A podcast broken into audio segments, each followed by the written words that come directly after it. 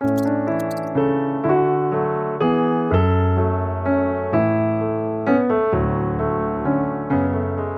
buenas a todas, ¿qué tal?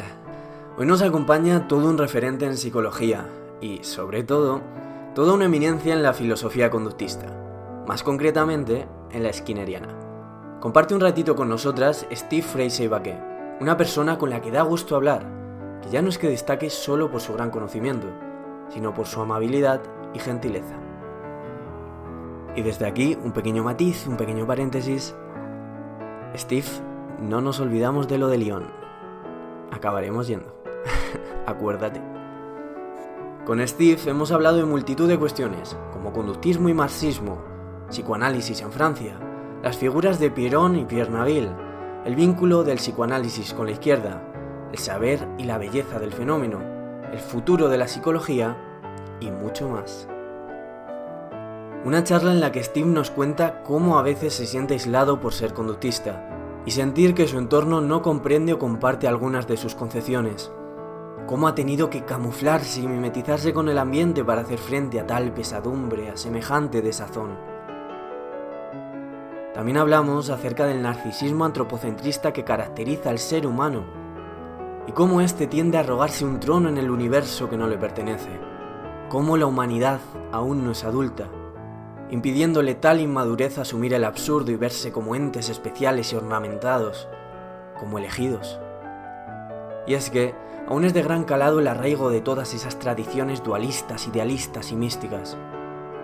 Steve considera que el conductismo habrá de librar la batalla final, despojar a la humanidad del puesto que detenta y al que se aferra con uñas y dientes desde hace muchos siglos. Ya atravesamos épocas donde se evidenció que la Tierra era esférica, que el Sol no giraba alrededor de nosotros, que no éramos tan importantes, que éramos meros animales, etc. Y la última batalla, según Steve, la ha de jugar el conductismo. El conductismo ha de hacer frente, ha de derrocar el último bastión, sin más, solo deciros que podéis apoyar el canal mediante donaciones en Patreon o PayPal. Tenéis los pasos por la descripción. De verdad nos es de enorme ayuda. Y ya sí, al lío.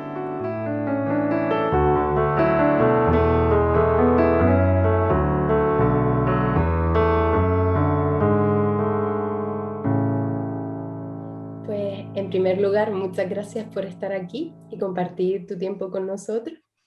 Y mm, para empezar así, de forma breve, nos gustaría que hicieras un recorrido por tu historia y nos presentaras a nosotros y tanto a otros espectadores que no supieran bien quién es usted, eh, de dónde viene este Freisa, eh, dónde ha estudiado, etc.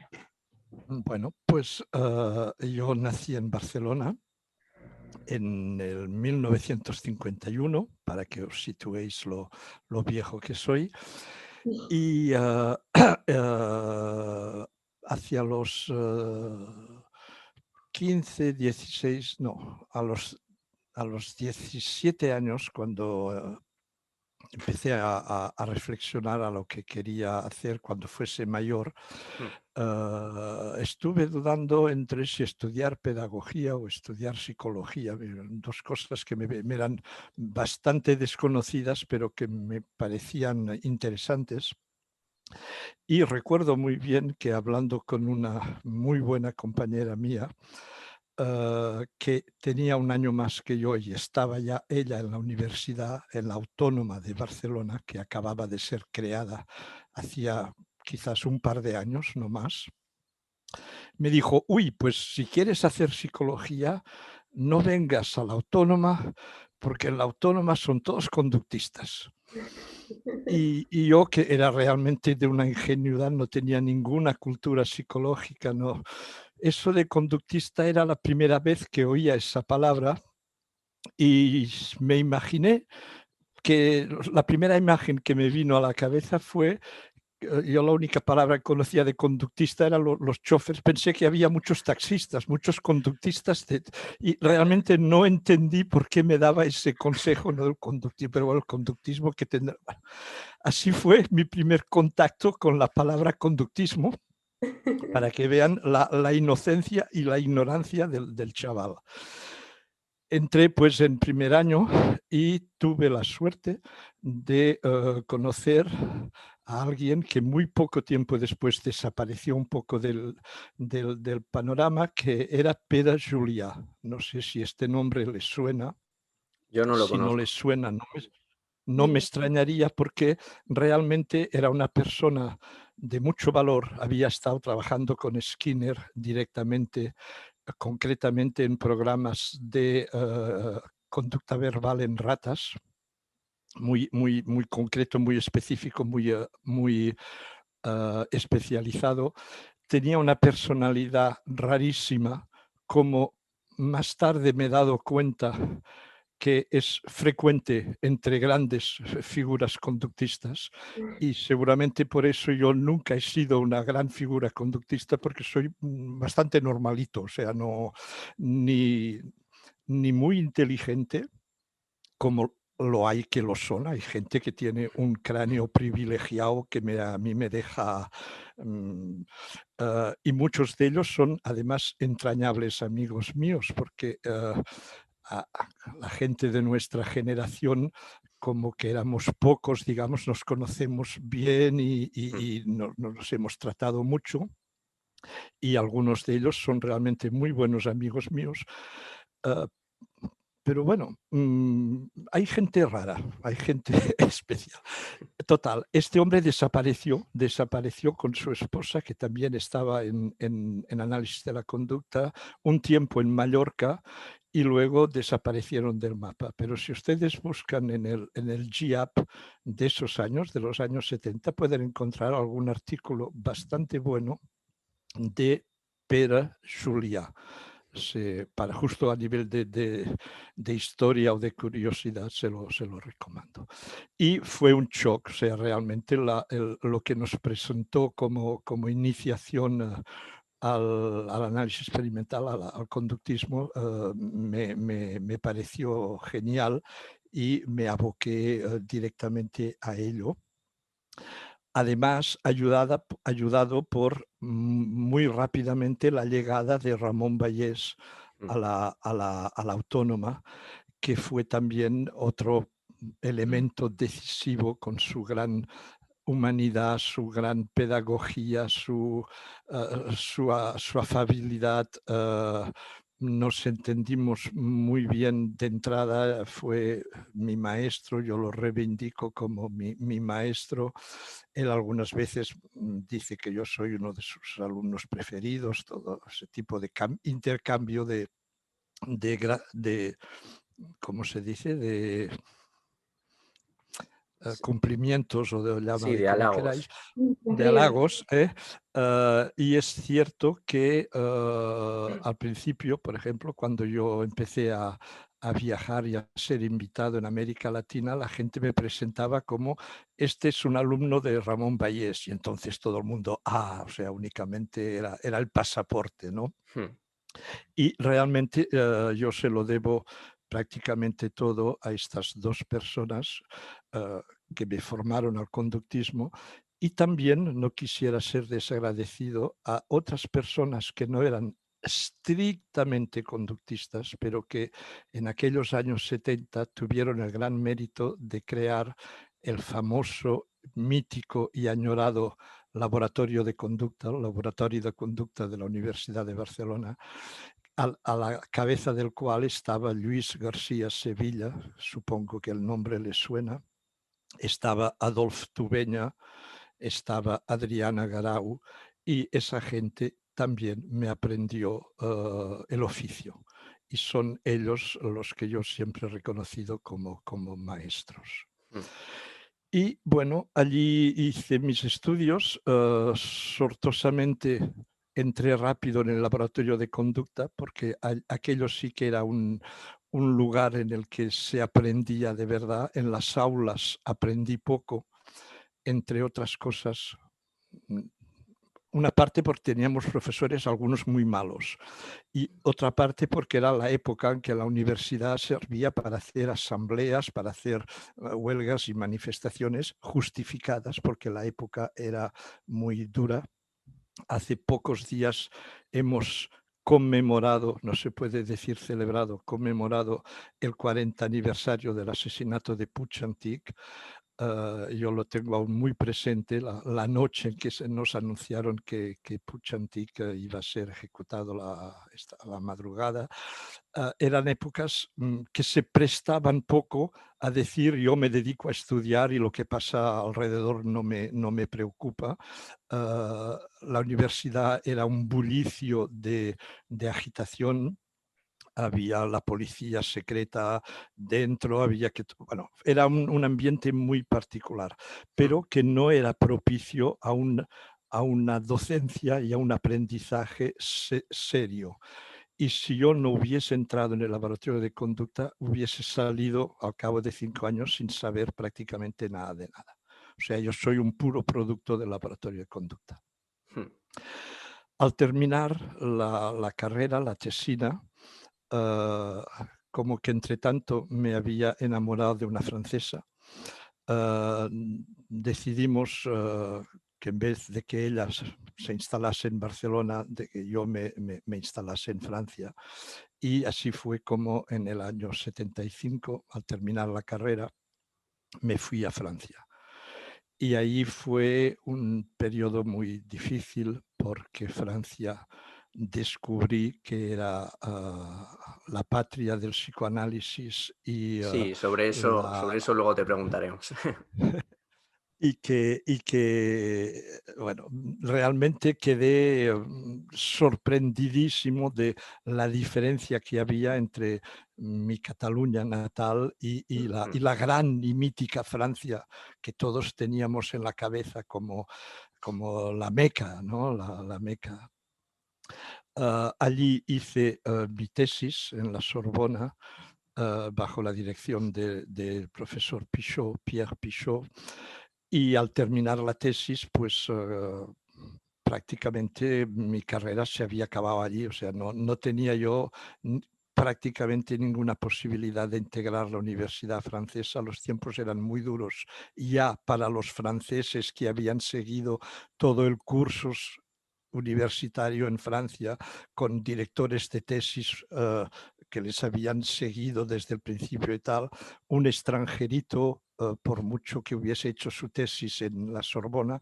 como tantos, la hacen y luego se vuelven a su país con el prestigio de tener una tesis de la Sorbona y ahí se acaba la historia. Yo no pensaba volver a mi país, puesto que a nivel familiar habíamos acordado eh, instalarnos en, en Francia. Mm. Y bueno, fueron unos años muy difíciles conseguir entrar en la universidad, primero como asistente extranjero, luego como asistente, bueno, fue muy difícil.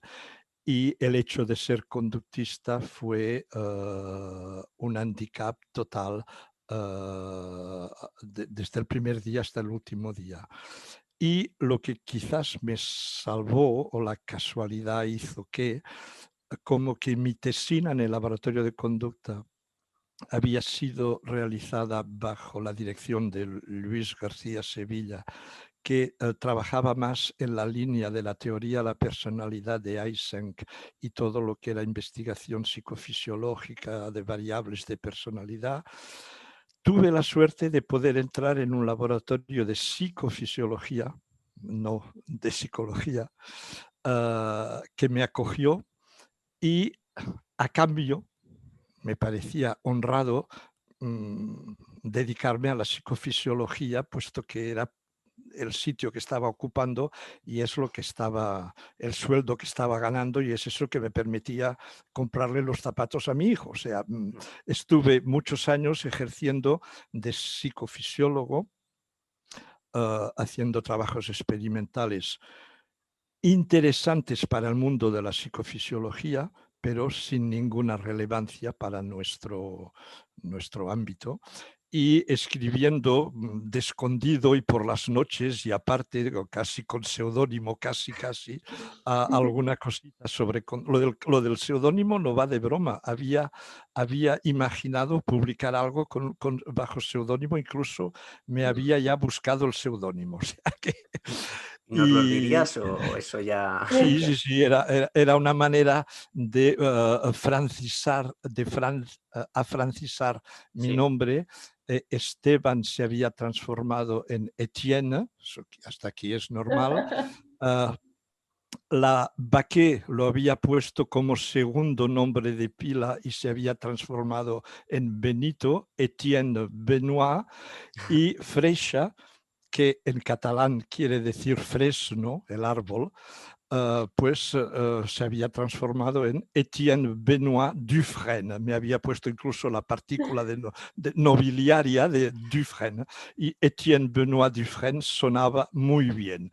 La verdad es una no, no llegué no llegué a tener que utilizarlo porque entre tanto y después de muchas um, tentativas y muchas decepciones y de ver que gente con currículums muy pequeños, pero que estaban ahí de toda la vida, iban ocupando los lugares a medida que se iban, que iban saliendo las plazas a concurso y que al final conseguí una plaza fija, primero de, claro, de profesor ayudante, y al cabo de unos años más eh, una, de catedrático eh, que, que, ya me permitió ejercer eh, sin, sin, sin, tener que esconderme hmm. y poder dedicarme más a, lo, a, lo, a mis amores iniciales. Este es el resumen. Bueno, resumen no porque es muy largo, pero bueno. Una introducción. La introducción.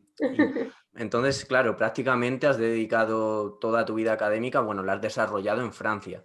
Te queríamos preguntar por la situación de la psicología allí. Si pudieras describirnos cómo es el panorama, qué tipo de asignaturas, grosso modo, se ven allí en, la carrera, así más o menos sintetizando, y por qué se da al final esa semejante supremacía de, de protopsicologías como es el psicoanálisis, cuáles son las raíces histórico-culturales que han llevado a que la concepción psicoanalítica acaba impregnando todo ápice de, sociedad, de, cultura, siendo así Francia, pues como dices en uno de tus artículos, eh, o como dice uno de, los autores a los que citas, la meca de, este paradigma, la meca del psicoanálisis. Ah realmente, eh, repito, fue una gran sorpresa para mí. ¿eh? Yo en, un artículo que escribí para, para la revista latinoamericana de, de, psicología, decía que cuando yo llegué a París pensaba Ah, que bueno, así en plan de broma, ¿no? Que, que por, que por el, el, el, el, quartier latin, el barrio latino de los estudiantes, que ahí todo el mundo iba recitando el manifiesto de Watson por las calles y que aquello iba a ser, y bueno, mmm, recuerdo que me precipité a la más importante librería uh, universitaria de, del Boulevard Saint-Michel para ver todo lo que podía comprar, todo lo que nunca había podido tener en mi país y que un poco como en aquellos años la gente se precipitaba a, pasar los Pirineos para ir a ver el, el, último tango de París, la película de Con Marlon Brando, uh, que estaba censurada en España, evidentemente, y la gente, pues yo pensaba que ahí iba a poder acceder a, a una cultura bibliográfica de psicología que no tenía en España.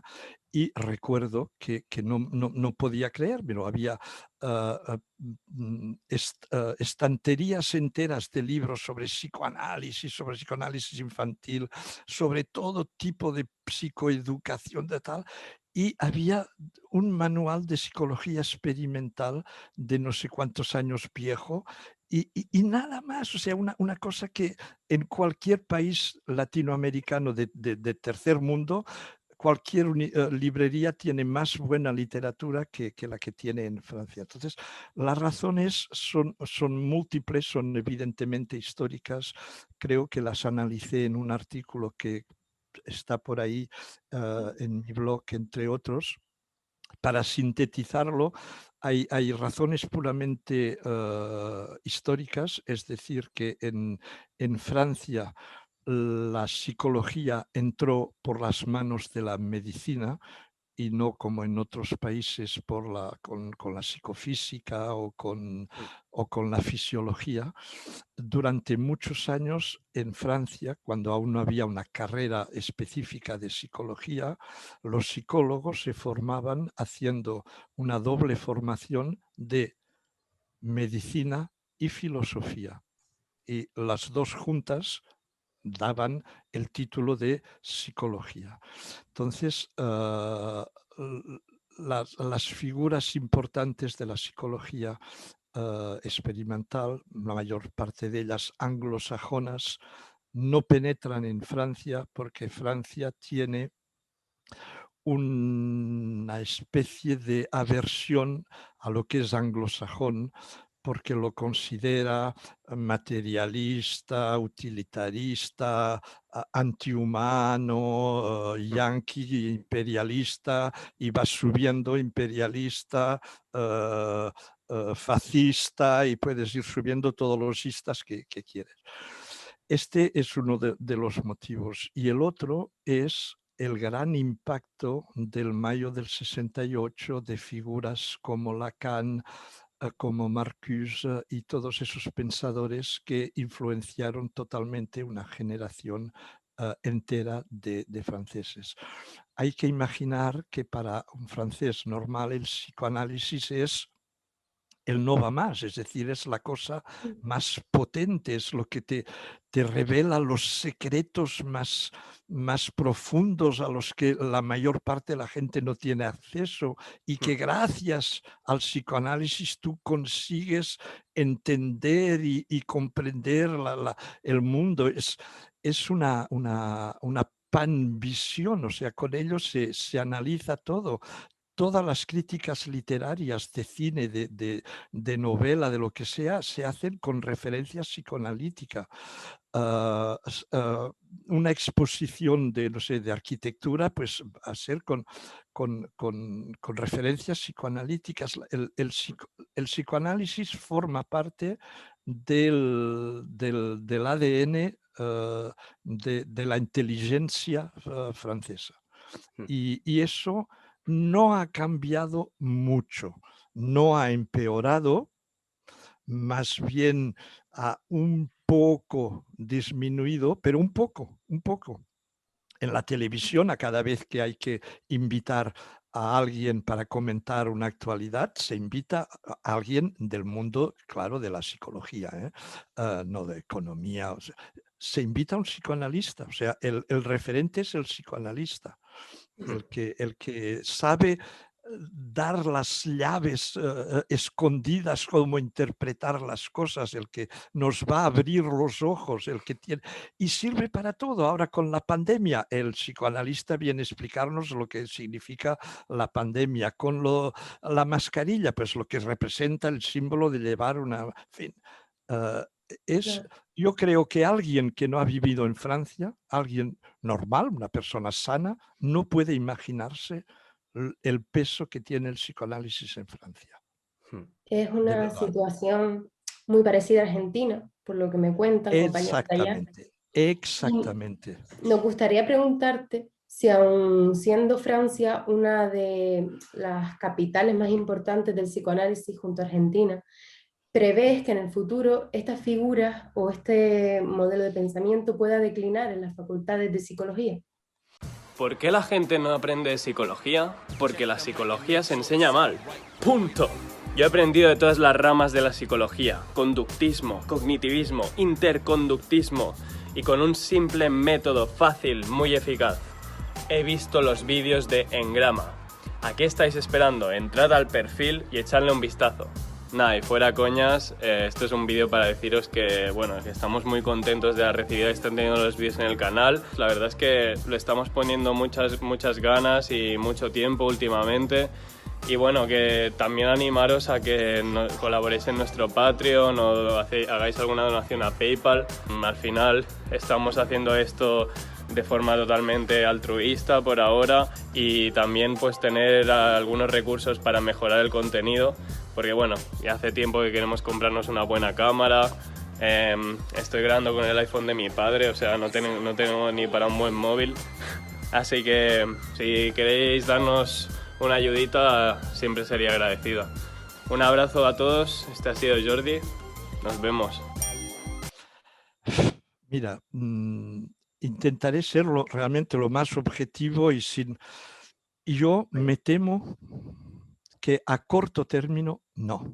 Tienen un poder tal, podría pasar horas contando anécdotas de cómo eh, o sea, es que incluso me sabe mal decirlo porque parece complotismo, o sea, parece que, que yo veo psicoanálisis, pero tienen un poder ah, de infiltración total en todo lo que es el ámbito cultural, ah, televisivo, ah, en, lo que le llamamos la inteligencia, están en todas partes y con mucho poder, con mucho poder. creo que un solo ejemplo entre muchos puede mm, demostrar lo que estoy diciendo. Ustedes sabrán que por los años 80, 80, yo con los años tengo problemas. No, ¿qué va 80? 2000, 2004, fíjense. Ah, en Francia se, ah, se encargó, ah, el Ministerio de la Salud encargó al INSERM que es el Instituto Nacional de Investigación de las Ciencias Médicas, ah, el equivalente del Consejo Superior de Investigación Científica en España, pero el, que, el del ramo medical, digamos, que es una institución de, solera internacional ah, al lado de, bueno, de, lo, más serio es público, evidentemente, depende del Estado, es público, y se le encargó un estudio comparativo de la eficacia de las diferentes terapias. Porque hubo un diputado que finalmente eh, se, interesó por el problema. Cuando un paciente va a buscar una ayuda y, ¿Con qué elementos puede escoger para saber si la persona que va a ver es alguien, serio o es un charlatán o tal? Que el título de psicólogo no estaba protegido, el título de psicoanalista sigue sin estar protegido porque es una, es una secta por cooptación. Tú vas, te haces analizar y cuando ellos consideran que ya, ya eres bueno, pues entonces no hay ningún estudio, ninguna facultad que dé... Eh, eh, el título de psicoanalista, no es, no es una carrera. Y eh, se, investigaron cuatro, cuatro enfoques, el psicoanalista, el conductista, ya olvidé los otros dos, es igual. Ah, ese tipo de estudio comparativo, todos ustedes saben que hacía muchísimos años que se había ya realizado en, Inglaterra por Eisen y todo el equipo, se había realizado por la OMS que había organizado ese tipo. Y todo el mundo conoce el resultado. Es decir, las únicas terapias que... Ah, ah, ah, me sale un mensaje, no ya salió. Las únicas terapias que son más eficaces que el placebo son las terapias conductistas y mm. todas las demás, psicoanálisis incluso, hacen mm, algo, o sea, no, el resultado no es cero, pero es el mismo que el placebo. Ese tipo de estudios es conocidísimo. En Francia nunca se había realizado esta comparación y eh, si alguien intentaba decir que en el extranjero se había hecho, a esos anglosajones eso no cuenta, tal y cual. Se hizo y, y, salió el resultado que había que salir, claro, salió muy bien. Se publicó el estudio porque era un encargo del ministerio, porque es un organismo público, lo publicó. El director del INSERM felicitó al equipo que había realizado el trabajo, tal y cual. La que se armó con los psicoanalistas, pero se armó tal que organizaron un meeting en la, la, Mutualité en París. Es el lugar donde normalmente hay las, las, reuniones sindicales, los meetings políticos en el momento de las elecciones. Es, un, es el, es el, monumento, el, el, sitio famoso donde pasan las cosas importantes. Y ahí todos reunidos uh, consiguieron que el, mismo ministro se llamaba Duste Blasi a la, época, a la época. El mismo ministro que había encargado el estudio lanzase esa frase, eh, mm, tranquilos, no no oirán hablar nunca más de este estudio. Lo tenían publicado en la web del ministerio, lo sacaron de la web del ministerio, obligaron a, presentar la dimisión al director del INSERM, del Instituto de Investigación. Eso lo consiguió el lobbying de, de los psicoanalistas en los años 2000 y pico. Hmm. Es un ejemplo entre muchísimos.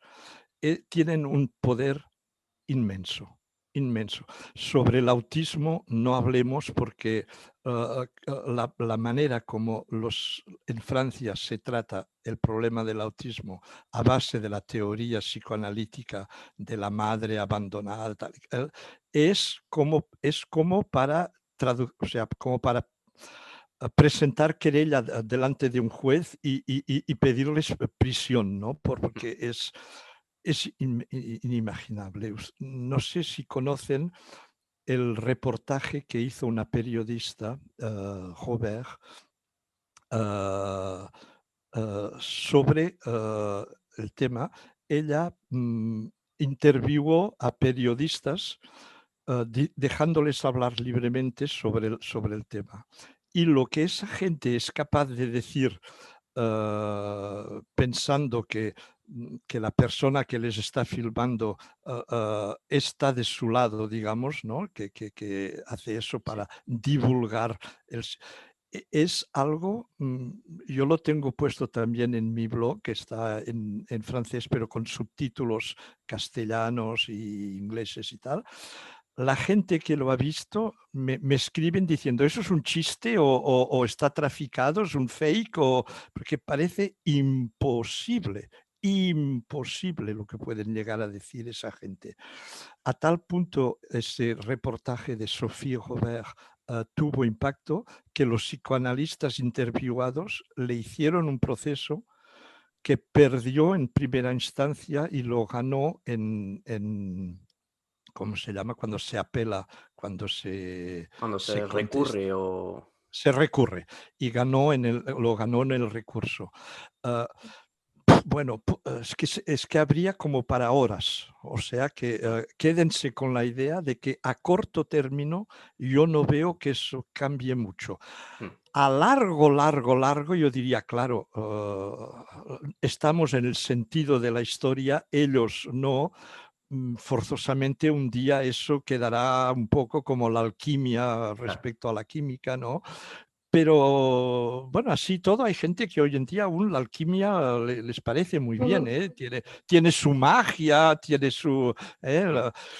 Mm, yo lo veo mal. Lo único que sí ha cambiado es que antes no se hablaba en absoluto de conductismo y de, y de terapias conductistas y si se hablaba era únicamente para decir que aquello era el infierno y que como mínimo ahora respecto al tema del, autismo, sobre todo porque hay resultados concretos y que hay gente importante, periodistas, hombres políticos, actores que tienen hijos ah, que son autistas hmm. y que después de años de estar en manos de psicoanalistas han acabado poniéndolos en manos de conductistas y que han visto el cambio y que empiezan a hablar y hacer saber ah, eso sí que está cambiando, pero no consigue desplazar al, al, psicoanálisis. Sencillamente la gente, sí, estos son, son, son discusiones entre diferentes eh, eh, parroquianos de diferentes eh, creencias, en todas partes hay algo de bueno.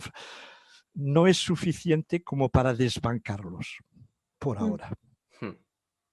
En alguna de tus obras habla de una figura que a mí me parece interesante, concretamente en el conductismo en Francia, que es Pierron, no sé si lo pronuncio bien. Sí.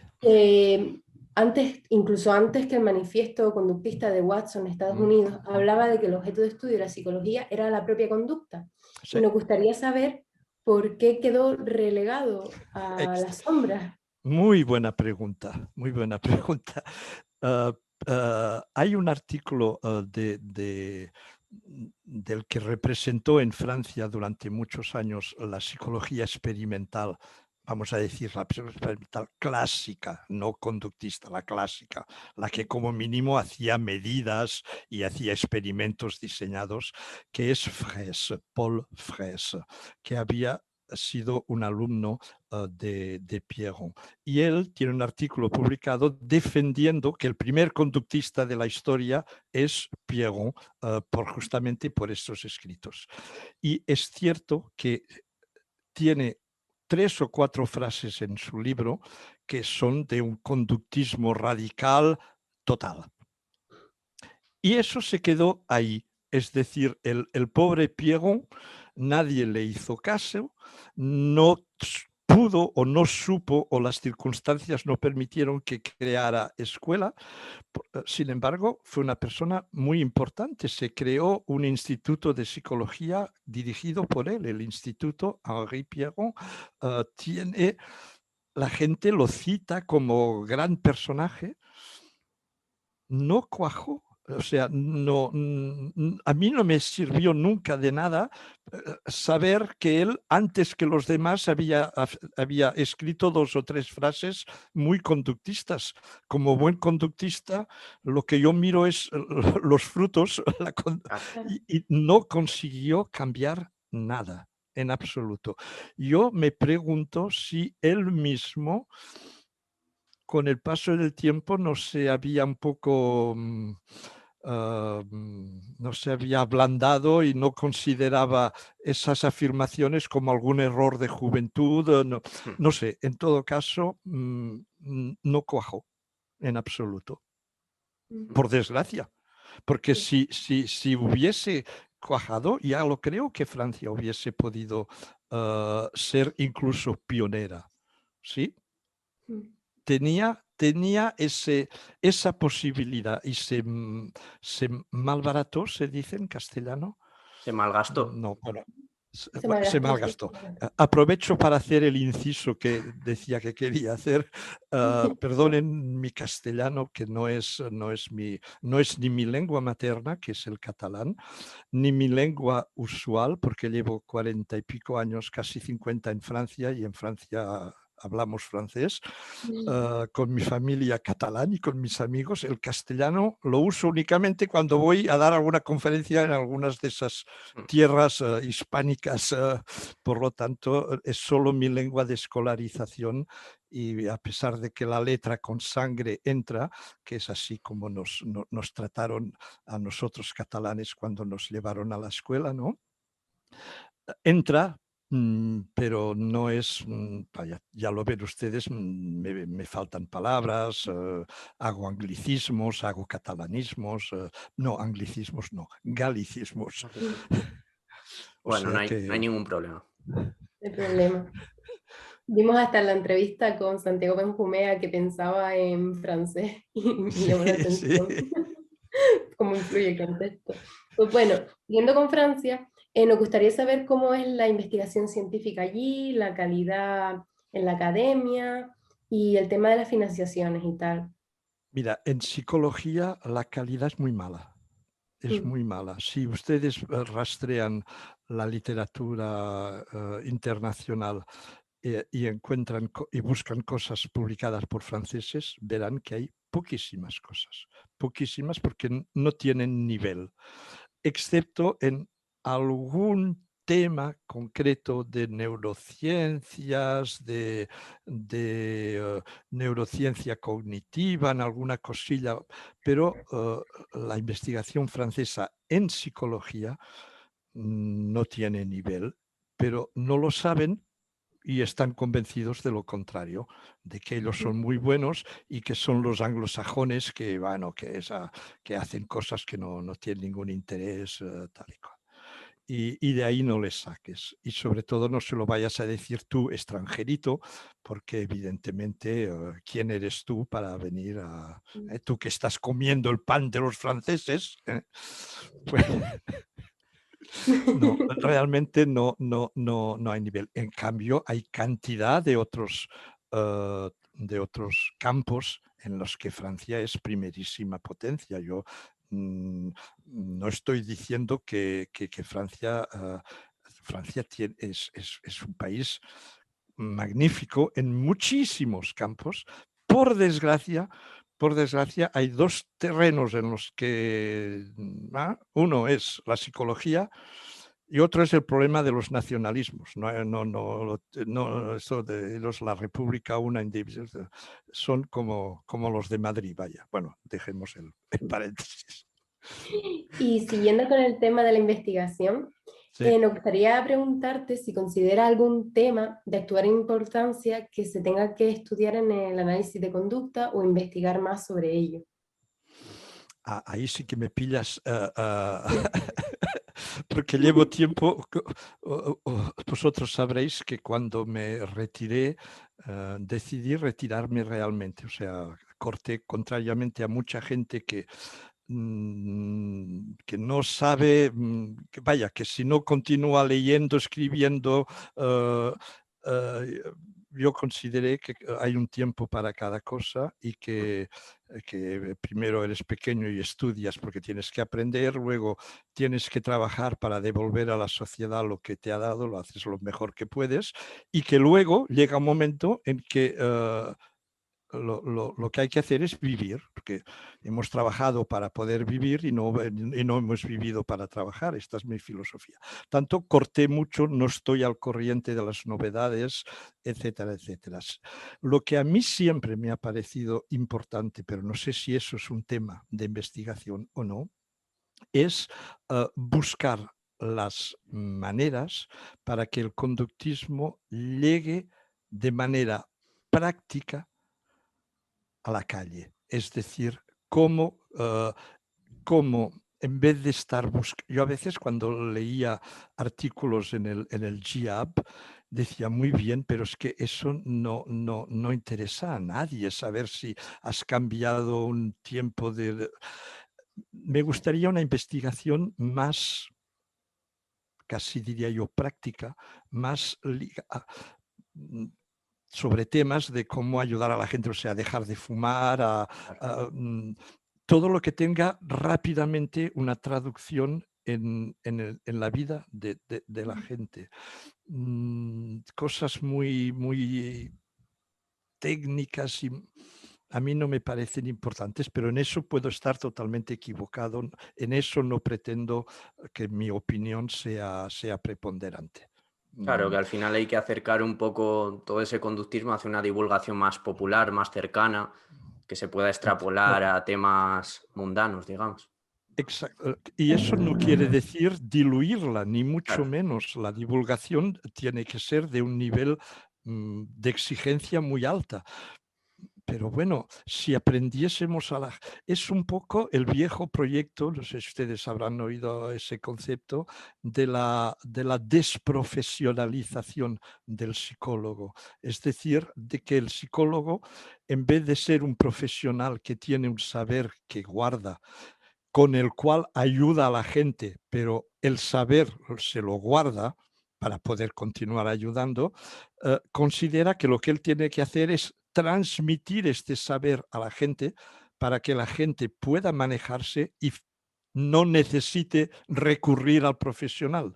De aquí la palabra desprofesionalizar, es decir, ah, dar aquello que decíamos cuando éramos jóvenes, en vez de enseñar, en vez de ah, dar un pescado a los pobres de África que se mueren de hambre, enséñales a pescar, ¿no? Pues ah, yo creo que eso sería lo más importante, el, traducir en, programas, en estrategias, en, divulgación de conocimientos, ese saber que tenemos y que nos permite manejarnos en la vida a todos los niveles, a nivel de pareja. Yo había hecho terapia de parejas, ah, es un mundo en el que hay un 50.000 cosas importantes que hacer en las relaciones de los padres con los hijos, en la relación escolar en las aulas.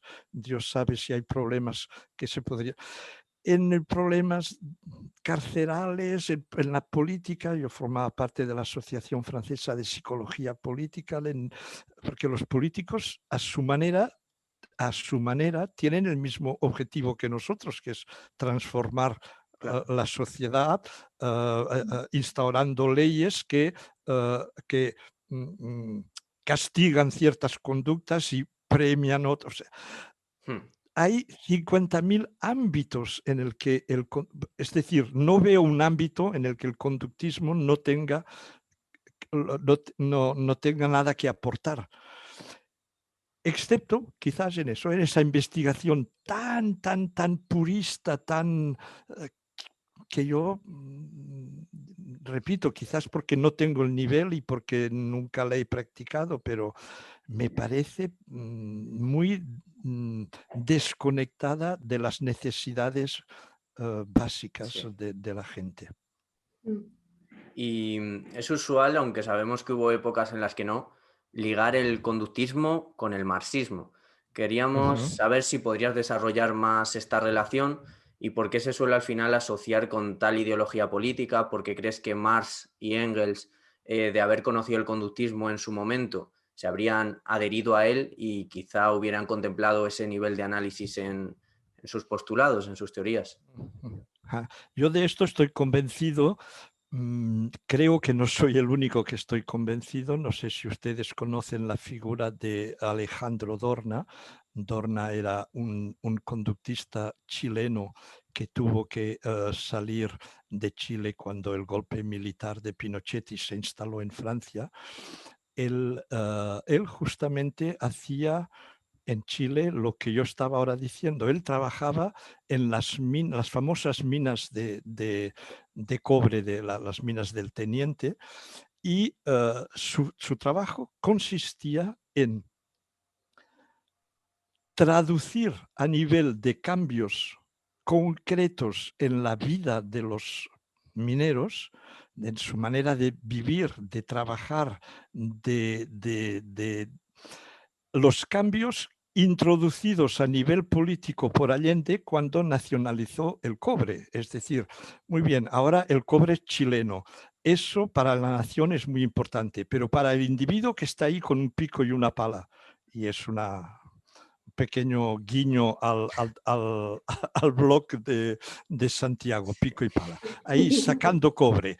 Si no le ha cambiado para nada sus condiciones de existencia, eh, ¿de qué le sirve saber que ahora el cobre es chileno y que antes no era chileno? Es decir, eh, sin traducción concreta en la manera de cambiar la producción, la, la repartición, no, no, no, sirve para nada el cambio político. Ah, Dorna ah, fue el quien, quizás el primero, que me inició a esta, a esta confluencia con, el marxismo, eh, diciendo es que fíjate que el proyecto de Marx y Engels era, era justamente el, el, mismo que el de Skinner, es decir, no se trata de comprender el mundo, se trata de transformarlo, es decir, no se trata de hacer teorías, se trata de instaurar las contingencias. Ellos aplicaron el materialismo y no el idealismo como punto de partida, dialéctico, que es lo que en otros términos nosotros hablamos, mm, llamamos operante, es decir, que hay una conducta, la conducta tiene unas consecuencias sobre la propia conducta y la conducta futura, es algo que no es lineal, pero que es con una, una podríamos llamarle también... Uh, una dialéctica entre la conducta y sus consecuencias y Claro, cuando ellos escribieron sus textos, los conocimientos en psicología eran mm, poquísimos, malísimos y, poco fundados, y por tanto no incluyeron la psicología dentro de su campo de análisis. llegaron hasta la economía, que es lo que les parecía a ellos ser el determinante más importante de las, de las conductas de las personas. Pero siguiendo su misma filosofía de materialismo histórico, materialismo dialéctico, si lo, si lo prolongamos a lo que sabemos hoy en día, eso es el conductismo. O sea, para mí está clarísimo. Y la otra gran figura que lo tenía más que claro era, del que yo he hablado mucho en mi blog, era Pierre Naville, que es era un gran teórico del marxismo, pero de, los que saben, de los que se lo han leído de la primera línea hasta la última, lo tienen toda, o sea, un gran intelectual y el único que realmente en Francia era conductista. Lo que pasa es que nunca no tenía formación de psicología, nunca ejerció como psicólogo, sino como sociólogo. Es muy conocido y muy respetado como sociólogo, pero uh, cuando hablaba de psicología, bueno, la gente, ah, sí, ya sabemos que Nabil tiene sus pequeñas manías, bueno, sí, él mira el, conductismo, pero nadie se lo tomaba en serio. Yo tuve el gran privilegio de conocerle, de conocerle personalmente, de, entrar en su círculo íntimo, de, ser un amigo suyo. Y habíamos pasado ah, eh, tardes enteras en su casa discutiendo de todos estos temas y eh, de hecho tiene un libro eh, para mí primordial que se llama Psicología, Marxismo y Materialismo que les, les, les recomiendo. Les recomiendo. yo conseguí que se tradujera al castellano y está editado en Trillas en México, en el que esa filiación queda para mí perfectamente ah, demostrada. Ah, ya sé que hoy en día el marxismo está muy mal visto, que se asocia a su traducción política marxista-leninista ah, con todos los grandes defectos que todos sabemos que, que tuvo, pero filosóficamente, epistemológicamente hablando, eh, sigo pensando que lo que más se acercaba al conductismo era la conceptualización marxista de la, de la sociedad y del ser humano. Hmm. Y centrándonos en Pierre Nabil, que te íbamos a preguntar justo ahora sobre él, ¿por qué no ha, mm, no ha tenido más trascendencia? ¿Por qué quizás se, se ha opacado un poco toda su obra? O a lo mejor es ignorancia nuestra, no, no lo sé. No, si... no, no, no, no, no, por la, por la razón que les decía, ah, él no ejerció nunca de mm. psicólogo. Ah, ni tenía estudios de psicología, él era sociólogo ah, y, y, su, su, carrera pública está en el mundo de la sociología y en el mundo de la política. cuidado con el personaje, había sido enviado a Moscú ah, en el momento, al principio de la revolución, como delegado francés en el Comintern. Ah, conocía personalmente a todos los líderes de la revolución Ah, de octubre, conocía a Zinoviev, conocía, o sea, toda esa gente, los, ah, recuerdo muy bien un día que estábamos hablando y dice, mira, la semana pasada, ahí donde está usted sentado, ah, estaba la viuda de Zinoviev que vino a, a ver, o sea, tal cuando Tros, bueno, luego se, se, apuntó al trotskismo, lo cual para mí es un, es un, buen, es un buen punto positivo.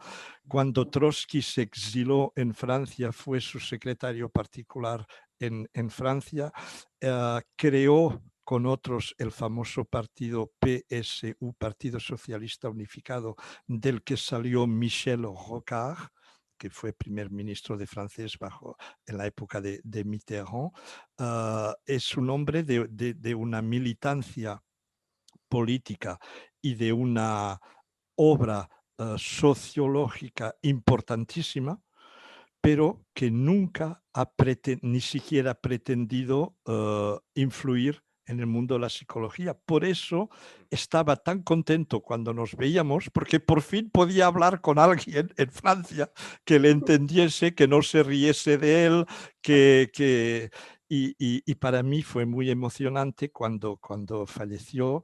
Uh, yo pude uh, intervenir en la, en la, ceremonia expresando justamente su, su, punto de vista, diciendo que él había, había sufrido de este ostracismo al que su, su, su esfera conductista le había reducido, que para lo demás todo el mundo habla muy bien de él, pero que eso le, le, le sabía muy mal. Algún miembro de su familia me vino a ver diciendo, sí, sí, algunas veces nos lo había dicho, que él sufre de que no se entienda ese aspecto particular, cuando para él no era un aspecto, y eso me lo decía muy a menudo, una como una cosa con varios compartimentos, sino era lo que daba la unificación a todo lo que él hacía. Para él era central, era, era algo definitorio de su, de su modo de ser. Y, ese personaje realmente es extraordinario. Es uno de esos que hay uno en cada siglo y, es realmente de mis, mis mayores orgullos es de haber sido, ah, de haber estado en su, en su, en su esfera íntima. Hmm. Y hablábamos de este vínculo que suele tener el marxismo con el conductismo, pero muchas otras veces el marxismo y bueno, la, izquierda en general también se, han parado un poco en el psicoanálisis y, o, bueno, en filosofías así del tipo que ya no son lo que viene a ser la ciencia de la conducta o el, conductismo. Eh, no sé si puede ser por ese narcisismo o ese antropocentrismo que, que, nos caracteriza al ser humano y que a veces nos impide asumir que podamos estar determinados, que nuestra conducta puede estar determinada, que, que, se den pues, axiomas eh, filosóficos monistas y que por lo tanto pues, ese libre albedrío, esa libertad que, por la que tanto claman en ocasiones, pues sea una especie de disparate o sea, no sea concebida del mismo modo. No sé si es por esto o por qué es que en ocasiones esa izquierda sí que se liga más al psicoanálisis o a otras filosofías. sí, sí, y aún diría yo más, Ah, especialmente en Francia. Es decir, si mm. es un fenómeno que, como tú dices, se puede ver en diferentes partes, allí donde es más masivo es en Francia. Mm. En Francia las cartas están cruzadas, es decir, la, la gente de izquierdas es toda psicoanalista y los críticos del psicoanálisis muy a menudo, no todos, pero muy a menudo eran gente de derechas, lo cual era un muy buen, mm, una muy buena excusa para desprestigiarlos. Y el golpe fatal les fue, eh, les fue causado cuando el filósofo Michel Onfray, que es no solo muy conocido y muy respetado, pero clasificado totalmente ya no a izquierdas, prácticamente ya como anarquismo, o sea, realmente que no se puede en ningún modo eh, insinuar que tendría algo que ver con la derecha, escribió su libro Choc sobre Freud y contra Freud, y eso fue el terremoto total. O sea, porque hasta entonces los pocos libros que en esos últimos años habían logrado ser publicados críticos del conductismo se les acusaba a todos de derechas y de antisemitas, que ese es el, el gran anatema, a la que tú criticas Freud, eres antisemita por definición, porque Freud era judío. Y entonces es una ecuación muy sencilla. Freud es judío, tú criticas a Freud, tú eres antisemita. Y eso ya te quita toda credibilidad. Cuando te no, pero es que es un antisemita. Ah, bueno, entonces ya no, lo que pueda decir o escribir ya no. Y eh, habían salido libros excelentísimos en, los años 90. 2000, entre 2010 y entre 2000 y 2015. Algunos excelentísimos habían sido todos enviados al, a las hegemonías eh, del infierno. Eh, incluso el propio Michel Onfray, que años más tarde publicó ese libro tan, tan crítico sobre Freud y como que él es muy conocido, se vendió una cantidad de, centenares de miles de, ejemplares que tal. Incluso él, cuando salieron los primeros libros críticos, el famoso libro negro del psicoanálisis, ah, él dijo, ah, ah, no lo quiero leer porque eh, eso son tonterías que escriben contra Freud y son reaccionarios tal. Y tuvo la gran honradez en el prólogo de su libro de explicarlo. Es decir, yo me presentaron este, el libro tal, yo no quise leerlo tal y cual. Con el tiempo eh, he ido pensando que quizás me había equivocado, que como mínimo tenía que leer para ver qué argumentos utilizaban y para poder combatirlos, lo he leído y no solo no los combato, sino que tienen toda la razón. Es más, ahora yo añado aún nuevos, nuevos datos. Eso es muy, eh, muy, eh, mm, muy de alabar por, por su parte. Y pasando a otro tema, eh, creo que una de las aportaciones más relevantes que ha marcado sin duda el inicio de nuevos conductistas tras su lectura es el artículo de ¿Qué es conducta? Eh, que fue una ponencia previamente que se hizo. Y nos gustaría saber si actualmente modificaría algo o actualizaría algo del artículo o ponencia. Pues mira, mi respuesta mm, es impresentable porque no es modesta y mi respuesta es no. Yo ese papel no le cambiaría nada. Eso ya sé que no se puede decir, que no es políticamente correcto, porque uno siempre dice que, pues de verdad que hay muchas otras cosas en mi vida que me gustaría poder modificar, arreglar, mm. incluso mm, mm, disculpar. De ese artículo, no. Me, lo escribí con una finalidad pedagógica para que para, para deshacer esos malentendidos sobre el conductismo que yo cada día en Francia mm, mm, notaba, contrastaba, para intentar explicar incluso a alguien que no es del mundo de la psicología ah, por qué, ah, por qué ah, se equivocan cuando, cuando juzgan mal al conductismo me parece que encontré unas metáforas que pueden ser mm, entendedoras y que pueden facilitar la comprensión. Y yo estoy muy orgulloso de, ese papel y, la verdad, ese no, no lo cambiaría, pero ya sé que no está bien decirlo así. Bueno, si, si está bien, está bien. Es verdad. Y, mm, eh, eh, os soy, soy sincero, me, me, me, parece que hoy en día aún tiene su, su, su valor pedagógico.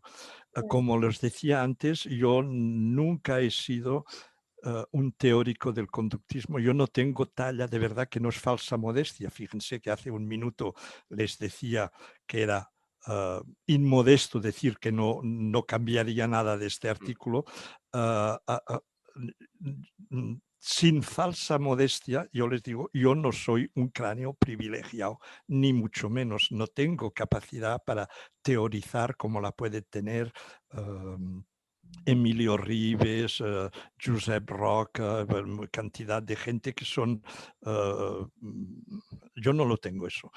Yo lo único que he sabido hacer es pedagogía no he inventado nada, no he creado, no he aportado nada nuevo. Si de algo me puedo mm, vanagloriar, mm. es de justamente no haberme quedado a un nivel de muy, muy para arriba, para que solo cuatro o cinco me entiendan, y, y hacer que todos mis estudiantes, incluso los que no estaban, pudiesen entender, o sea, yo me, siempre me he definido más bien como pedagogo que como científico. Hmm. No, y mm. desde luego al final se nota y, da gusto, por ejemplo, leer artículos como los tuyos en los que me parecen bastante más comprensibles y es eso que hablábamos antes de no hacer tan hermético el, contenido, toda esa teoría y que, que, la gente pueda comprenderlo y luego pueda quizá extrapolarlo a otras facetas más cotidianas porque, por ejemplo, hablabas de Rives, que también le hemos tenido aquí. Y Rives, pues mm, yo creo que poca gente dudará que, es un, genio. Pero, pero claro, hay mucha gente que no le entiende. Entonces. Yo, yo hay muchas cosas que escribe que no las entiendo. Claro, y, yo obviamente, aunque no he leído mucho de él. Pero, no le, o sea, yo no le doy la culpa a él. Es decir, yo siempre he pensado que, ah, que que cuando se llega a un nivel muy alto de, por un lado, de, sabiduría y por otro lado, de conocimiento, forzosamente eso reduce el, el campo de la gente con la que puedes hablar y discutir. Ah, yo esa gente que, ah, que a la más mínima en una discusión te empieza a hablar de la física cuántica y tal, eh, me hacen reír porque de física cuántica debe haber algunas docenas de personas en el mundo que puedan hablar sabiendo de, sabiendo de qué hablan, ¿no? Hmm. Y, y por lo tanto, yo siempre he pensado que que bueno, que si se está muy arriba, pues claro, mm, para los que están abajo, pues te pareces muy pequeño porque estás muy arriba, pero nadie te impide de, intentar de elevarte y de, y, y de llegar hasta ahí. O sea que yo eso no lo critico en el sentido, lo que sí criticaría es que él pretendiese que eso eh, está claro para todo el mundo, no, no está claro para todo el mundo, pero no es culpa suya. Hay cosas que no se pueden eh, traducir así en palabras de cada día. A la que intentas traducirlo en palabras de cada día, lo estás adulterando, ¿no? Hay una frase de no sé quién que decía, lo que un necio comprende de lo que explica un sabio eh, es, es necedad total, o sea... Mm, pero creo que hace falta también al lado de, gente de ese nivel, otros más modestos que se dediquen a, hacer que la, mayoría, sin llegar ni mucho menos a ese nivel, pueda a, su nivel pues entender algo. Hmm. ¿Mm? Yo, recuerdo en, la facultad, ah, al final había otro profesor ah, que se había convertido al conductismo, había empezado siendo piagetano y de, Piaget, y un tío marxista, ah, inteligente, que acabó siendo conductista, que lo conductista, conductista. Y trabajaba en investigación muy, uh, muy puntiaguda también. El problema es que solo servía para la gente de doctorado. Es decir, si en primer año, segundo año, gente como yo, sin saber la cuarta parte de lo que él sabía y tal, no hubiésemos hecho ese trabajo de, de atraer hacia el conductismo gente que, que no hubiese venido, no podría él estar con ese núcleo selecto que al final llegó hasta ahí sobrepasándome a mí, por supuesto, o sea, yo tengo cantidad de antiguos alumnos que cuando los tomé en primer año eran mm, nada y que saben y, que han hecho una carrera mucho mejor que la, que la mía. Mm. Y estoy muy orgulloso de ello, es decir, me parece muy bien. Ah, lo que yo puedo decir es que si este compañero hubiese estado solo, pues en sus clases no hubiese habido nadie, porque no, o sea, hay que poner los, los, los peldaños para poder llegar arriba, si no, mm. de, de, cero a 100 nadie puede saltar de golpe. No sé mm. si, si me sí, Sí, sí. sí. Y en otro de tus artículos, además uno en el cual, justo en la cuestión que voy a tratar yo ahora, haces alusión a Rives, que dices que explica bien estos términos que te voy a comentar. Hablo del artículo El conocimiento de sí mismo desde la óptica conductista. Emplear ah. los términos interno-externo, subjetivo-objetivo, ah. y ah. dices que lo haces desde una perspectiva popular, em, mundana, del sentido común, por así decirlo, para que se entienda y porque no es lo que, lo que concierne en ese artículo al final. Y dices ahí que Rives em, aclara muy bien eh, lo que son en realidad estos términos, lo que significan. Y mm. quería justamente que hablar de eso, de cuál sería el uso óptimo de estos conceptos. O sea, mm, cómo hemos de entender de una forma correcta eh, los términos interno, externo, objetivo, subjetivo. Mi solución de facilidad sería decirte, pregúntaselo a, Emilio, que, vale más eh, dirigirse a, Dios que a, que a, los santos, ¿no? Más directo al, al, original que no a la copia.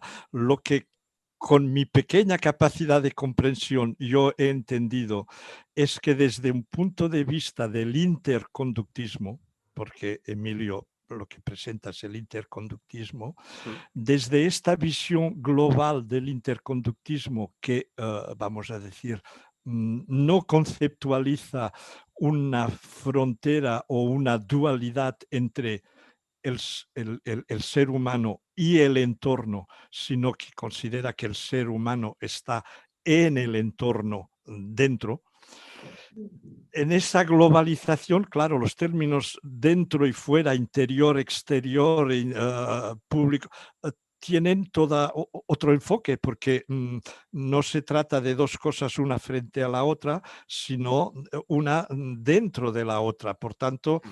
eh, todo está dentro, si queremos, y, todo está fuera.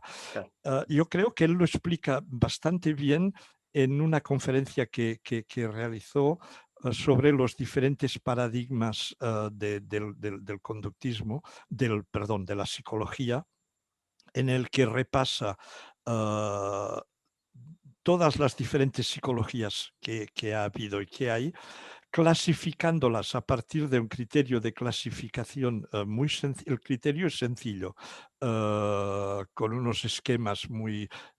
Y ahí, siguiendo este, este, este artículo y su, y su, lógica, entiendes que en efecto, ah, para todas las otras psicologías, el conductismo radical de Skinner incluidas, según uh, Rives, ah, hay una oposición entre el, el, ser humano, el individuo y el entorno, y que solo el interconductismo lo engloba todo y por lo tanto mm, elimina ah, el concepto de interno-externo. Pero repito, mm. no siendo yo quien lo ha teorizado, no, no, siendo yo en absoluto especialista de interconductismo y habiendo muchas cosas que yo no entiendo de, de, eso, mm. ah, la palabra exacta sería yo intuyo lo que, quiere lo que él quiere decir y creo que tiene razón,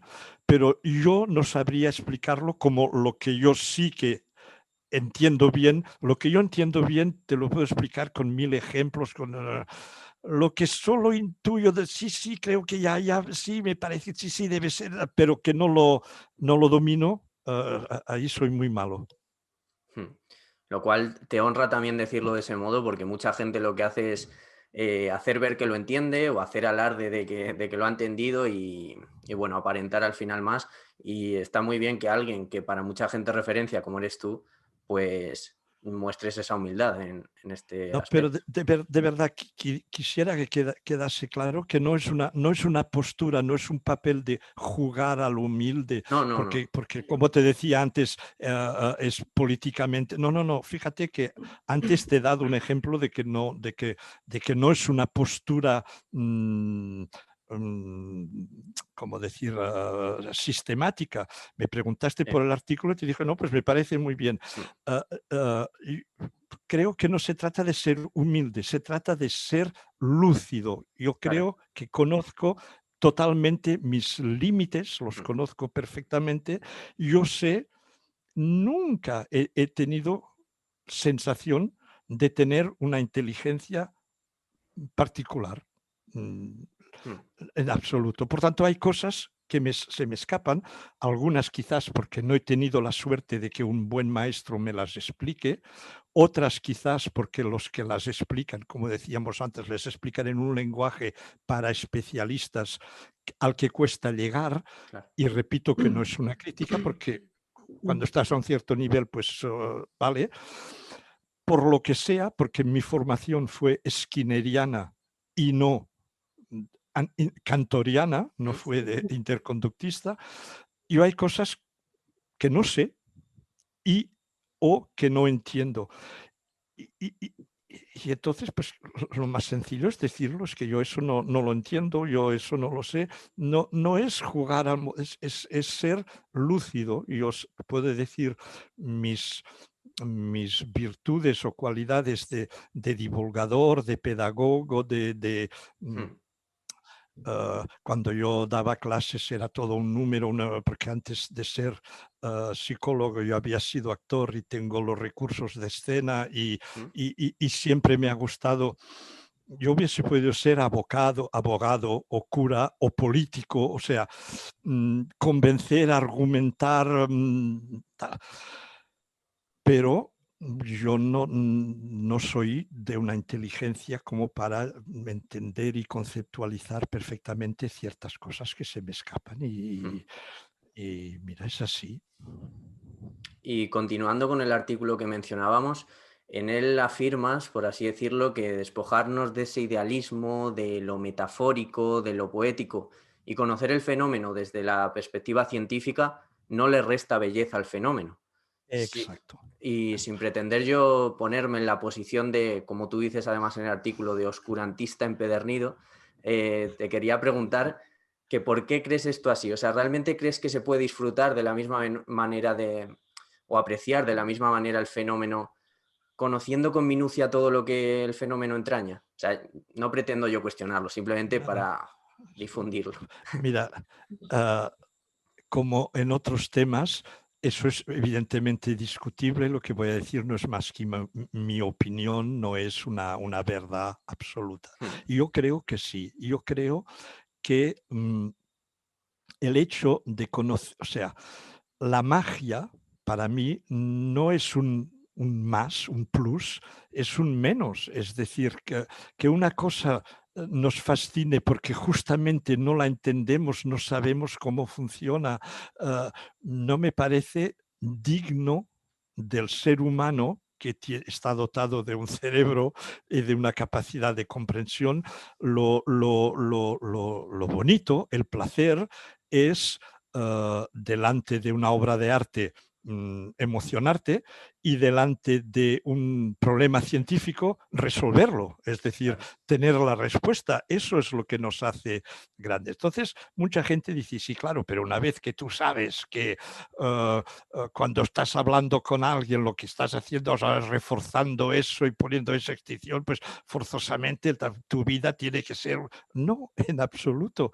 Y entonces es cuando yo les pongo siempre e, e, el ejemplo que creo que pongo en el artículo, decir, bueno, a, ver, las parejas de enamorados que se, extasían delante de un arco iris, ese arco iris es menos bello a sus ojos y les va a provocar menos, menos mm, ah, emoción porque sabiendo que es la luz ah, que está descompuesta por un prisma que es la lluvia que hace que los colores y yo creo que no le quita nada, en cambio le añade que sabiendo lo que es la luz, pues ahora gracias a eso podemos, mira, fabricar un láser que va a nos permitir de operarnos de la miopía o lo que. O sea, añade, no quita.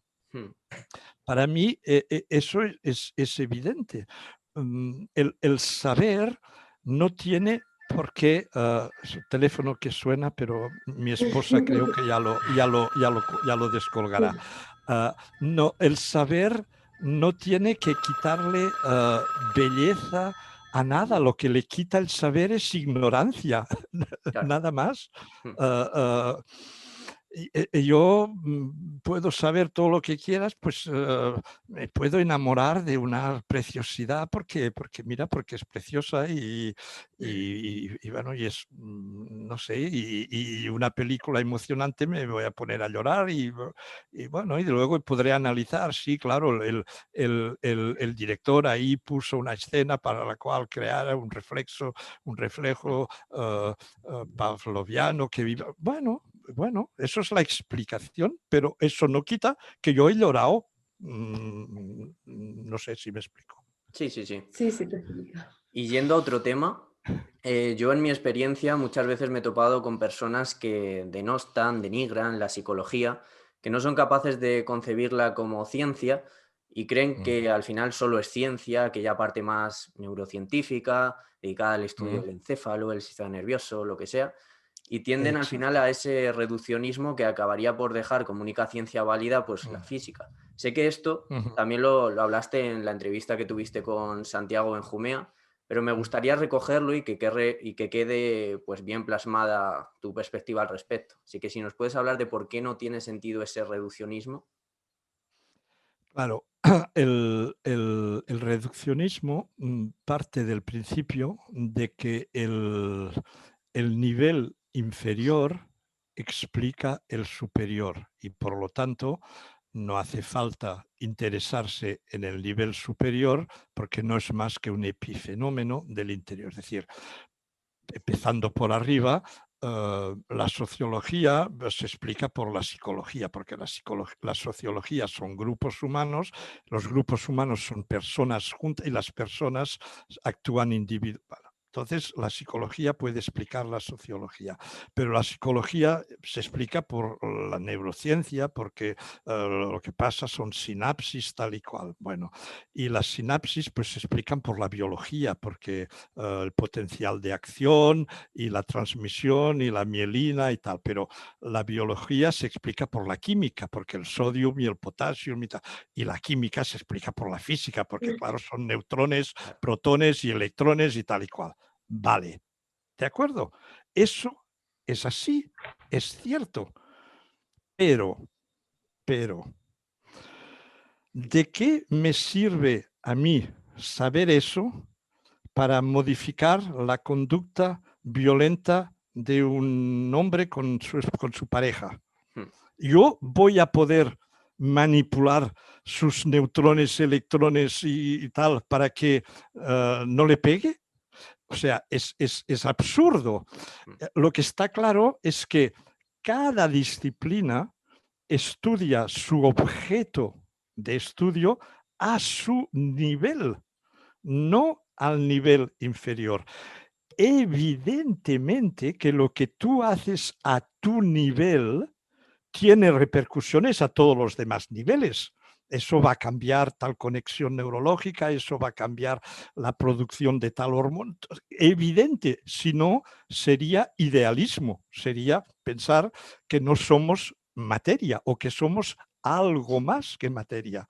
Mm. Y somos 80% de agua, que además ya ha cambiado miles de veces, o sea que ya no es la misma, eh, todo eso que, que todos sabemos. ¿no? Pero cada ciencia estudia su nivel de estudio como una caja negra, como si fuese una caja negra, sin preocuparle eh, lo que se pasa dentro. Y hay otra disciplina que te la transforma en translúcida, esa caja negra, pero esa disciplina estudia su objeto también como caja negra para ellos y es la de debajo que te la transforma en caja translúcida, etcétera, etcétera, etcétera. Eh, no podemos, no podemos explicar y modificar la conducta con neurociencias, con eh, física, con química, con nada que no sea con análisis experimental de la conducta. Y eso, si no se entiende, vamos mal. Y no se entiende porque la gente no tiene conocimientos ni de epistemología, ni de teoría del conocimiento, eh, ni de filosofía de la ciencia, ni de historia de la ciencia, que son disciplinas básicas que deberían enseñarse desde el primer curso de carrera para, para comprender todas, todas estas cosas. Yo siempre les he dicho a mis colegas de eh, neurociencias cognitivas, que son los que están a la moda, ¿no? son ellos los científicos, nosotros somos los charlatanes, ¿no? Y a mí, ¿qué me importa que tú me muestres ahí esos gráficos, tan, esas fotos tan bonitas del cerebro con eso que se pone rojo, aquí se pone amarillo, fíjate tú cuando él está pensando en eso. Claro que ocurren cosas en el cerebro cuando pasa eso, cuando piensas, ah, es que si no, repito, seríamos espíritus y somos cuerpos.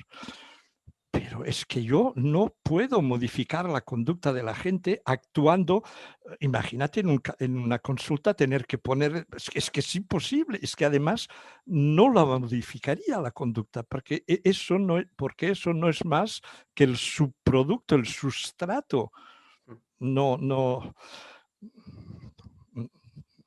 vaya. Claro, y al final, al final depende mucho de quién te toque en la carrera, quién te dé ciertas asignaturas, porque o no conoces el conductismo nunca y solo te presentan las neurociencias y ves eso como más, lo más coherente de todo.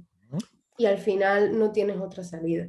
Y hablando un poco de eso, nos gustaría saber cómo concibes tú la psicología en el futuro, hacia dónde itinera, eh, si crees que se van a emancipar ciertas vertientes o se seguirá em, haciendo referencia a un eclecticismo tanto teórico como práctico? Mira, yo suelo ser pesimista en ese tema y como todos los pesimistas dicen, ah, ah, todos los pesimistas dirán que ellos no son pesimistas, ellos son realistas, que son los optimistas los que no, los que, los que no ven las cosas mm. objetivamente. Yo no sé si me equivoco o no, porque no soy adivino.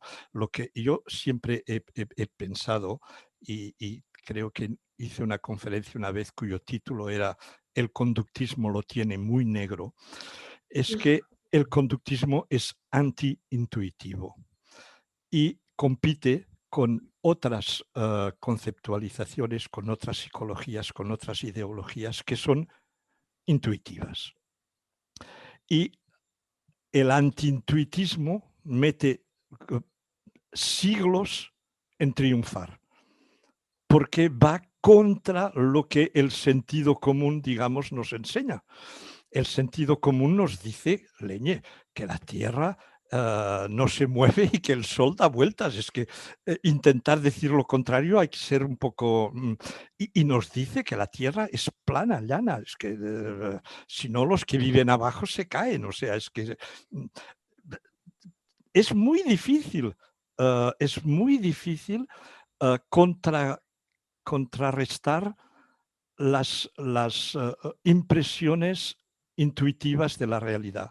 Y intuitivamente todos nos pensamos nos, como dualistas, todos hablamos de, nuestro pensamiento, nuestro cerebro, nuestro, incluso formulamos cosas como mi cuerpo me está, eh, me está, mi cuerpo, como si hubiese alguien que tiene una cosa que se llama, o sea, todo el lenguaje ha sido construido en una época precientífica en la que los buenos conceptos no existían y el lenguaje, que como todos sabemos, eh, condiciona la manera de ver el mundo, de, de conceber las cosas, es mentalista, dualista, uh, libre arbedristra, uh, todo lo que tú quieras. Y el conductismo es materialista, monista, determinista, toma, o sea, el, el, el, trío uh, total. Y es muy difícil en la vida ser consecuente con una visión materialista, monista, determinista. Y es poco reforzante y por lo tanto lo tenemos en contra. Al lado de eso hay gente que te venden eh, teorías del bien ser, de que uno tiene las cosas dentro y solo tiene que dejarlas salir, de todo el, saber vivir bien y el, eh, todas esas literaturas del, del autor. Y el psicoanálisis es una de esas en que te da una visión muy reforzante. Tú puedes conseguir descubrir los secretos que están escondidos y que solo una, mínima mm, gente iniciada puede llegar a descoser. Y las religiones siguen teniendo mucho peso porque venden ilusiones y venden mm, trascendencia y la humanidad no es adulta la humanidad necesita aún, por desgracia, ir con, eh, con, muletas por la vida y no, no, no, no se atreve a decir, pues sí, yo pues soy un ser biológico salido de la evolución por puta casualidad, que hubiese podido ser una cosa muy distinta, en un universo enorme en el cual yo no represento nada y ahí yo nací y me voy a morir y claro, como las... Es que eso es muy duro y decir, yo pues soy lo que soy porque mis circunstancias, pero y por tanto no tengo ni mérito cuando hago las cosas bien, ni, ni, ni culpa cuando las hago mal, porque es que me han estado sometido a, contingencias que me han, y con otras contingencias, ese que es un santo fuera, sería un ladrón y ese que es un ladrón sería un santo. Y eso implica cambiar toda la concepción de la sociedad, todo el sistema de prisiones, de justicia, de. Todo está basado en una concepción del ser humano totalmente precientífica, mítica, eh, metafórica, todo lo que tú quieras. Mm. Por lo tanto, yo eso no creo que pueda cambiar en, poco tiempo. eh, por desgracia, no, yo no veo la humanidad suficientemente mayor como para poder decir, yo puedo prescindir de dioses, de ilusiones, de, concepciones ah, mm, halagadoras para, mi, para mi, mi, ego, mi percepción. Hace falta, yo diría, a la vez mucha modestia y mucha valentía para vivir como conductista consecuente. Mm. ¿Qué crees que, creo yo.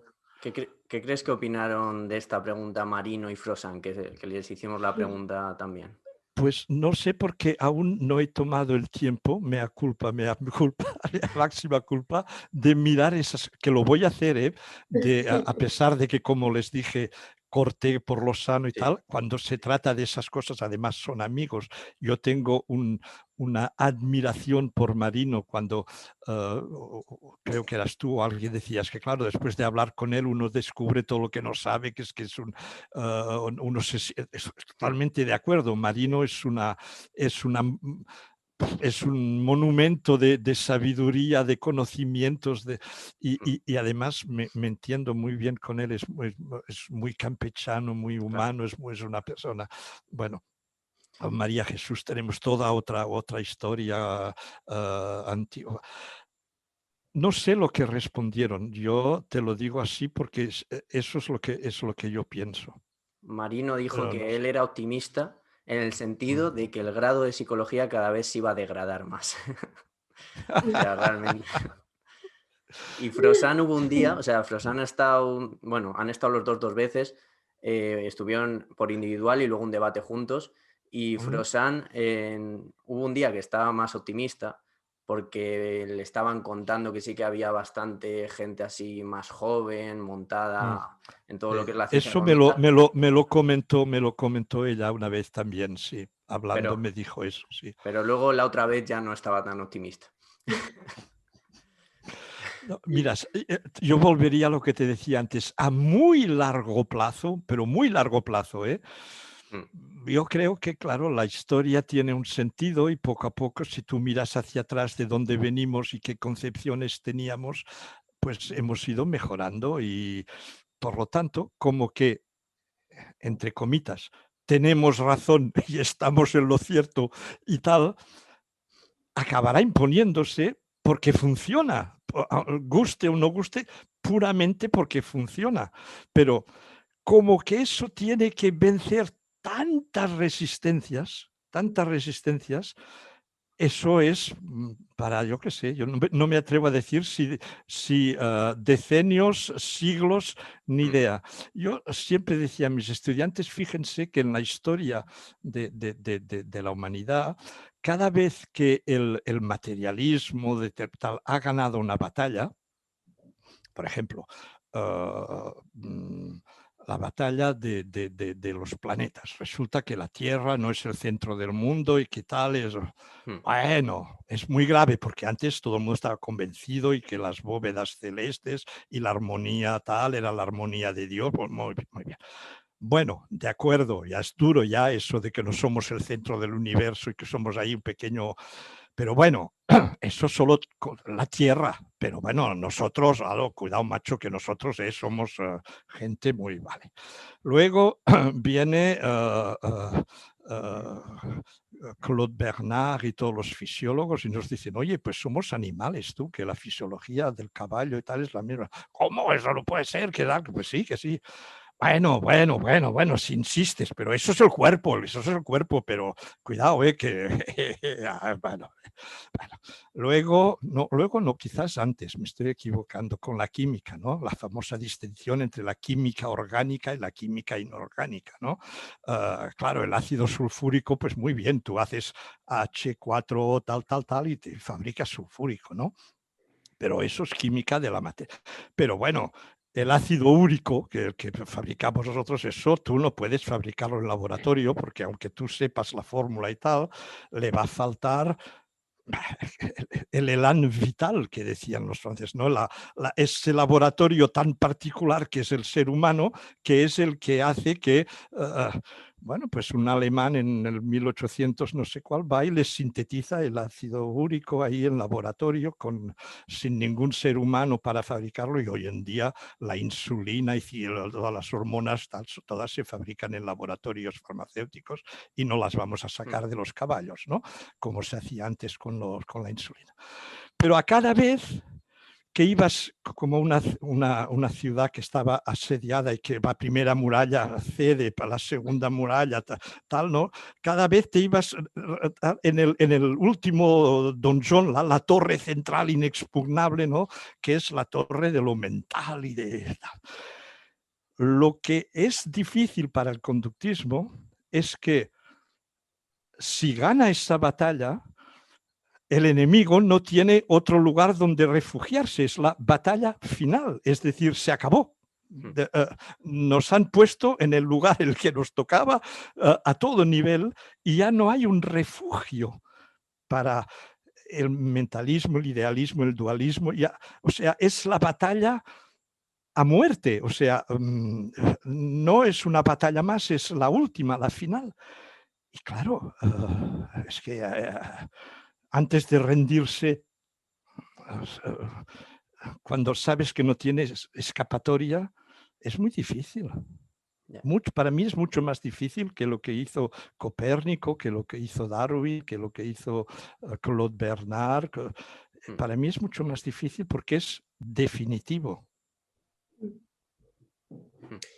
Y ya para concluir, y de manera un poco más amena, pues nos gusta preguntar eh, vivencias o anécdotas a todos nuestros invitados o invitadas que pasan y nos gustaría preguntarle por un suceso anecdótico o algo que quisiera comentar mm, acerca de su vida o sus experiencias relacionadas con la psicología. Bueno, aparte de lo del conductismo y de los taxis que ya les conté al principio, ¿no? Lo del, aparte de eso, uh, uh, una anécdota, a ver, ¿qué anécdota podría podría contarles yo. Puede ser eso, como docente, con algún otro autor de, la ah. psicología, lo que, vamos, si se te ocurre algo, si no, no pasa nada. Es una mm. pregunta muy puntual y ahora un poco. No, intento, intento encontrar algo que, corresponda a lo que me pedís. Mm.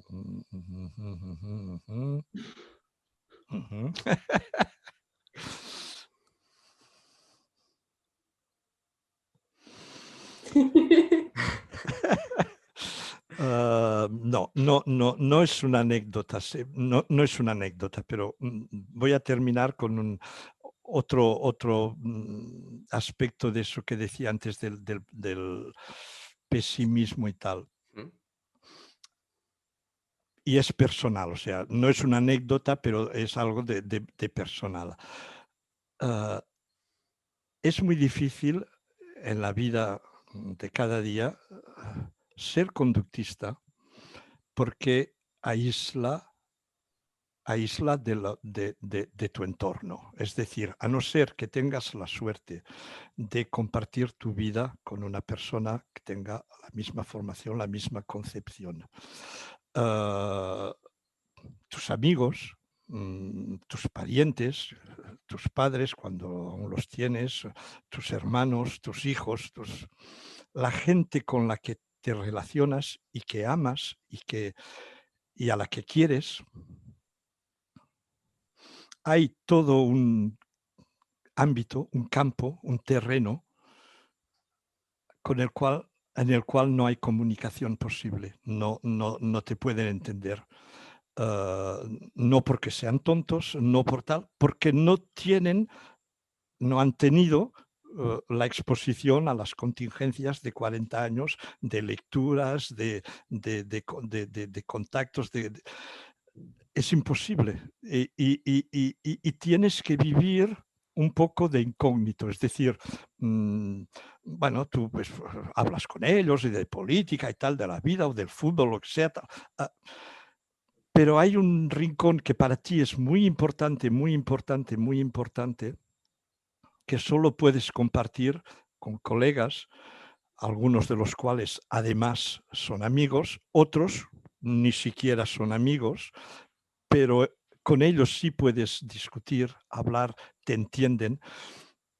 Yo eso le llamo, la, utilizando el, título de una película de, los años, cuando yo era joven, que se llamaba La soledad del guardametas, no, la angustia del guardametas en el momento del penalti, o, otra película se llamaba la, soledad del corredor de fondo, mm, la, soledad y la angustia del conductista en, la, e, en, su ámbito eh, normal, es decir, te sabe muy mal no poder ser entendido, ser comprendido por la gente que tú amas.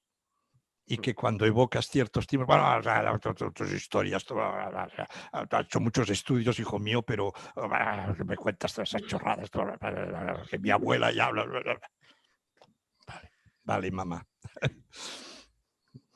A mí eso siempre me ha hecho sufrir mucho.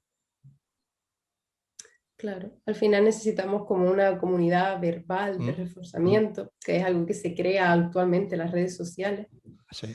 Y, y bueno, pues mm, vamos a terminar ya con el episodio.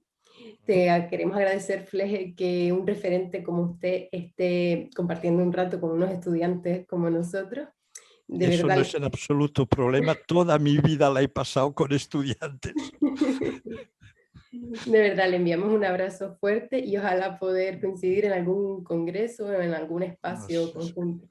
Mm, teniendo en cuenta que ya no ejerzo, ya no, ya, pero a, nivel, digamos así, de conferencia, visioconferencia, uh, con mucho gusto, si, si, necesitáis o si queréis o si os apetece mm. otra cosa, mm, con mucho gusto, pero no veo muy factible que, nos veamos ah, en un congreso. Bueno. Y lo lamento. si nos vamos de vacaciones a Francia. Ah, eso, eso sí, encanto. Y eso lo digo en, con toda sinceridad. Si ustedes pasan por la región de Lyon, por favor avísenme. Tenemos una casa grande que podemos acoger uh, las personas que se puedan. Con eso, con muchísimo gusto. Te lo agradecemos enormemente. Y también para, te, seguro también que pasado un tiempo te volvemos a avisar por si quieres volver a charlar con nosotros. Con, placer. Y te mandamos un abrazo y que te cuides mucho. Gracias, igualmente. gracias por, gracias por mantener, por mantener viva la, la, flama, la llama del, conductismo en, en, las nuevas generaciones. En eso tiene razón María Jesús sois vosotros la, esperanza y el relevo. Pues mm. nosotros te damos las gracias a ti. No nos defraudéis. Demasiada presión. Un abrazo. Un abrazo.